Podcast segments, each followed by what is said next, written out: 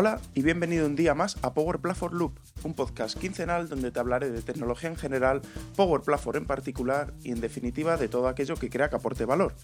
Yo soy Enrique Romero y estás en el episodio número 3, donde te voy a hablar de Notion o Microsoft Loop. ¡Comenzamos!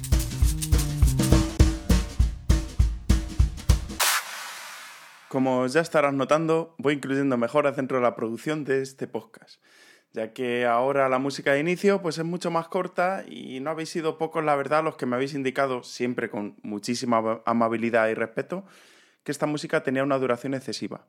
Una vez más, pues gracias a todos. Durante la semana pasada han sacado bastantes noticias y aparte de las de ChatGPT e inteligencia artificial, Microsoft ha sacado un nuevo producto llamado Microsoft Loop. Obvio que ha sacudido toda la industria del low code, ya que existe una herramienta muy famosa en el mercado llamada Notion. Pero si no la has utilizado nunca, ¿en qué, ¿en qué consisten estas herramientas? Pues son herramientas todoterreno, que te permiten crear, gestionar o almacenar información en distintos formatos. Podemos utilizar estas herramientas como procesador de texto enriquecido, incluyendo títulos, subtítulos, texto en negrita o imágenes. Pero este texto enriquecido podemos acompañarlo además de listados de to-dos, bases de datos o campos personalizados, vistas por cada base de datos y clasificaciones y demás.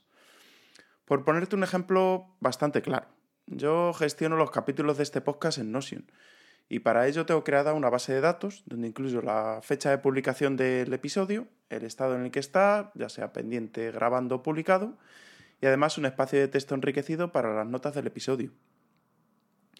Notion ha, despertado un grandísimo interés en muchísimas comunidades y podéis encontrar una gran cantidad de tutoriales sobre cómo utilizarlo. Eh, aquí te voy a hacer una recomendación y es el canal de Rubén Loan, ya que Rubén es un gran comunicador y hace todo, tiene tutoriales desde lo más básico hasta lo más avanzado.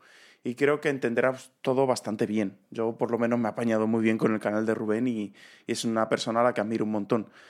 Y ya te digo que yo utilizo Notion para la gestión de mis, de mis tareas de mi día a día, eh, centro de conocimiento, objetivos mensuales, qué es lo que quiero hacer, incluso cosas personales, no solo cosas de trabajo. Por ejemplo, este mes, pues quiero irme con la bici y hacer no sé cuántos kilómetros, ¿no? Y desde hace un tiempo también sigo a una chica que se llama Elena Madrigal y tiene una newsletter que se llama Making Process, que habla acerca de metodologías que nos ayudan a destilar la información y a sacar todo el jugo de la información que manejamos hoy en día, que la verdad es que no es poca. Manejamos muchísima información hoy en día. Elena tiene un dicho al que yo trato de aplicar a todo mi trabajo, que lo importante no es la herramienta, sino es el proceso. Y por lo tanto, eh, aquí pues abrimos el huevo de qué es mejor, Notion o Microsoft Loop. Eh, y esto, bueno, ya lo hablaremos más adelante en otro capítulo, pero, pero en este vamos a centrarnos en el tema. Ambas herramientas nacen prácticamente del mismo concepto. Y este concepto eh, ahora mismo está solucionando muchos problemas que tenía Microsoft a la hora de colaborar con, sus herramientas, con lo que ya tenía. Ya te adelanto que hoy por hoy yo personalmente me voy a quedar con Notion, es mi elección. ¿eh? Eso, cada uno, tú eres, eh, tienes esa capacidad ¿no? de elegir también. Y lo voy a usar para gestionar todo mi trabajo. Eh, Microsoft Loop está genial, pero echo de menos la creación de bases de datos, vistas filtradas por tipología o el estado de los elementos, ¿vale? Eh, no me cierro en banda porque estoy seguro de que Microsoft lo tendrá como objetivo y me apuesto lo que quieras a que en muy poco tiempo dentro de Microsoft Loop tendremos las listas de SharePoint que al final va a ser el equivalente a las bases de datos de Notion. Creo que este movimiento ha sido todo un acierto por parte de Microsoft. Eh, lleva ya desde noviembre de 2021. A la verdad es que han, sacado, han tardado un año y medio en sacarlo. Ya en 2020 ya se oía hablar de loop, pero de los componentes loop, de lo que te voy a hablar ahora. Y no sé si se terminará comiendo esa noción o no, porque creo que va enfocado a, perfiles distintos ¿no? y distintas formas de colaboración. Pero está claro que si tienes que elegir entre uno y otro, lo que tiene Loop respecto a Notion son dos valores diferenciales que creo que es por lo que mm, en Notion, ¿no? Me imagino las oficinas de Notion estarán diciendo, uy, uy, uy, esta herramienta, ¿no? Uno de ellos eh, es el tema del licenciamiento. Es muy, muy, muy probable de que Microsoft incluya Loop en sus planes de Office 365. Y por lo que si un cliente ya utiliza Microsoft 365, igual no le merece la pena pagar el precio de Notion. Que el precio de Notion al final, eh, para que te des cuenta, es, eh, es en cuanto empiezas a colaborar. Es decir, yo utilizo Notion de manera gratuita, el plan gratuito de Notion, y me da ya para construir muchísimo. Pero en el momento que yo empiezo a colaborar con otras personas es cuando ya tengo que pagar eh, ese extra adicional. Además, ese plan ya te incluye pues, el copilot que tienen en Notion de inteligencia artificial y además eh, almacenamiento infinito, creo que, creo que es infinito para los adjuntos que metas, es decir, documentos y demás.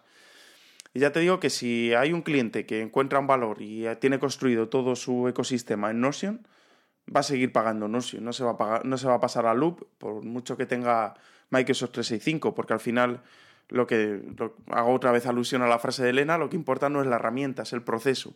Si tú ya tienes el proceso implantado, no cambies de herramienta, ¿no? Y el segundo, y sin duda el que Microsoft ha sabido explotar mucho mejor, es la parte del ecosistema. En Loop tenemos una característica que no encontramos en Notion, que es la capacidad de crear componentes. ¿Y qué es esto de los componentes? Te lo voy a explicar con un ejemplo y lo vas a entender casi seguro. Eh, yo tengo una tabla tipo Excel en Loop. Me puedo crear una tabla plana, ¿vale? En, Loop, donde tengo un presupuesto, imagínate. Y yo lo que quiero es eh, este presupuesto eh, que pasárselo a otra persona para que me rellene cierta información. Yo puedo, tengo la capacidad en loop de transformar esta tabla a un componente loop, donde el sistema me proporciona una URL. ¿Vale? Entonces yo me voy a mi Microsoft Teams, todo dentro del ecosistema, eh, y pego esta URL dentro de un chat a una persona que me tiene que rellenar esta información y automáticamente Teams es capaz de reconocer que esto es un componente de loop y lo que me hace es no pegarme la URL, sino eh, pegarme la tabla que yo tenía en loop. Eh, automáticamente el contenido, todo, va a aparecer en el chat y lo enviamos. Y no nos quedamos aquí, porque el receptor de la tabla, dentro del chat de Teams, va a poder editar esos elementos que aparecen y se van a sincronizar de manera casi inmediata en nuestro espacio de Microsoft Loop. Entonces, esto me parece una forma, una, pasada para colaborar, ¿no? Eh, otro ejemplo que es muy común. Mm, yo estoy editando un documento de Word de 200 hojas. Imaginaos un manual de usuario de muchísimas hojas de una aplicación súper extensa. Y llega una sección donde necesito la colaboración de otra persona. En este caso, eh, podría pasarle el documento directamente y decirle vete a la sección, a la página 120, en la sección tal, y necesito que me rellene la información acerca de lo que tú has colaborado en esta aplicación. Pues en este caso, eh, en el futuro vamos a tener la capacidad de seleccionar una sección dentro del documento de Word y transformarlo en un componente loop. Entonces yo lo que hago es compartir este componente loop con esta persona. No hace falta que esta persona vaya a la página 120, sino que ya directamente tiene esa información contextual ahí, rellena la información y se actualiza directamente en el archivo de Word. Esto es súper interesante porque ya, eh, imaginaos en equipos muy grandes cómo podemos fragmentar esa colaboración y decir que cada uno vaya rellenando su parte y tengo, tengo un espacio colaborativo creado a través de un documento de Word. O sea, que ya estamos hablando de un documento de Word, señores. Y bueno, además esto no hay una otra característica que no he podido probarlo, pero que me parecía vital porque no tú normalmente tú estás en tu tenant, que por ejemplo pues perteneces a la empresa Dynamics Box, imaginamos, ¿vale? No existe la empresa Dynamics Box, pero imaginaos. Y, resulta que mm, que yo pertenezco, o sea, hay otra persona que pertenece a la empresa Power Platform Loop, con su correo arroba por Power Platform Loop y todo esto.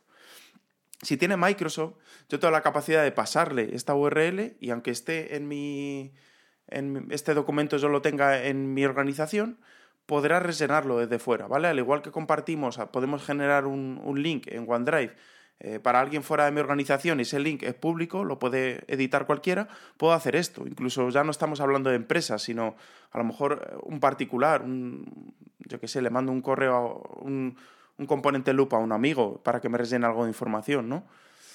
Esto me parece un valor súper diferencial, que es lo que os digo que hace temblar a, Notion respecto a esta herramienta, ¿no? Eh, y personalmente a mí lo que me aportará eh, lo que, cómo lo voy a usar yo, cómo tengo la visión de cómo voy a utilizar yo Microsoft Loop en mi flujo de trabajo, en mi día a día, en mis proyectos, es que creo que me va a aportar una mayor agilidad a la hora de documentar algunos de mis proyectos. Es decir, cuando me tengan que definir requerimientos, cuando, cuando yo tenga que hacer un manual de usuario de cómo utilizar la aplicación que he desarrollado. Años y años hemos estado con listados de documentos de Word y Excel, han intentado potenciar esta parte incluso con búsquedas dentro de los documentos. Y ahora con Loop yo la verdad es que veo mucho más sencillo y amigable clasificar toda esta información. Y aquí podemos ir sacando una conclusión que igual es una etapa previa, pero podemos estar hablando del posible sustituto de Azure DevOps. o sea, ojo, cuidado con lo que voy a decir, que menudo jardín me estoy metiendo, ¿no? Azure DevOps nos sirve a los desarrolladores y a los que estamos en proyectos de Microsoft. Es una herramienta que nos sirve como gestor de tareas, gestor de sprints, tiene una parte de gestión de documentación, una parte de gráficos donde podemos ver en qué estado está nuestro sprint, si vamos bien, vamos mal. Eh, y también tiene una parte de repositorio de código y además em, de, de donde podemos automatizar nuestro, nuestra implementación de nuestras aplicaciones en, eh, en, los entornos del cliente. ¿no? Y bueno, ¿va a sustituir Loop? La parte de gestión de tareas es posible, yo lo veo, vamos, clarísimamente. Lo digo porque, porque mira, en Notion ya existen plantillas preparadas para aplicar metodología Agile en proyectos. Y no sé lo que tardará Loop, porque en Notion existe una comunidad muy grande que te venden plantillas por un euro, dos euros, y no sé lo que tardará Microsoft en preparar una, tienda de componentes de Loop que los haya construido la comunidad, que además los puedan monetizar y demás. Pero apuesto a que Microsoft, como es con las comunidades, yo creo que no estamos muy lejos de eso. ¿eh? Y DevOps está genial, a mí me gusta mucho, pero no sé si sobrevivirá la simpatía y versatilidad que está eh, ofreciendo Microsoft Loop, o que por lo menos la posibilidad que está ahí, ¿no? Así que nada, eh, encantado de saber qué opinas de todo esto, porque la verdad es que se abre un mundo súper interesante. Yo de momento te voy a leer en Twitter, arroba romerofd, y en LinkedIn como Enrique Romero Fernández. Power Platform Loop es un podcast quincenal publicado a las 7 de la mañana, hora española peninsular, presentado por Enrique Romero. Un gran abrazo y nos vemos el próximo 11 de abril. ¡Chao!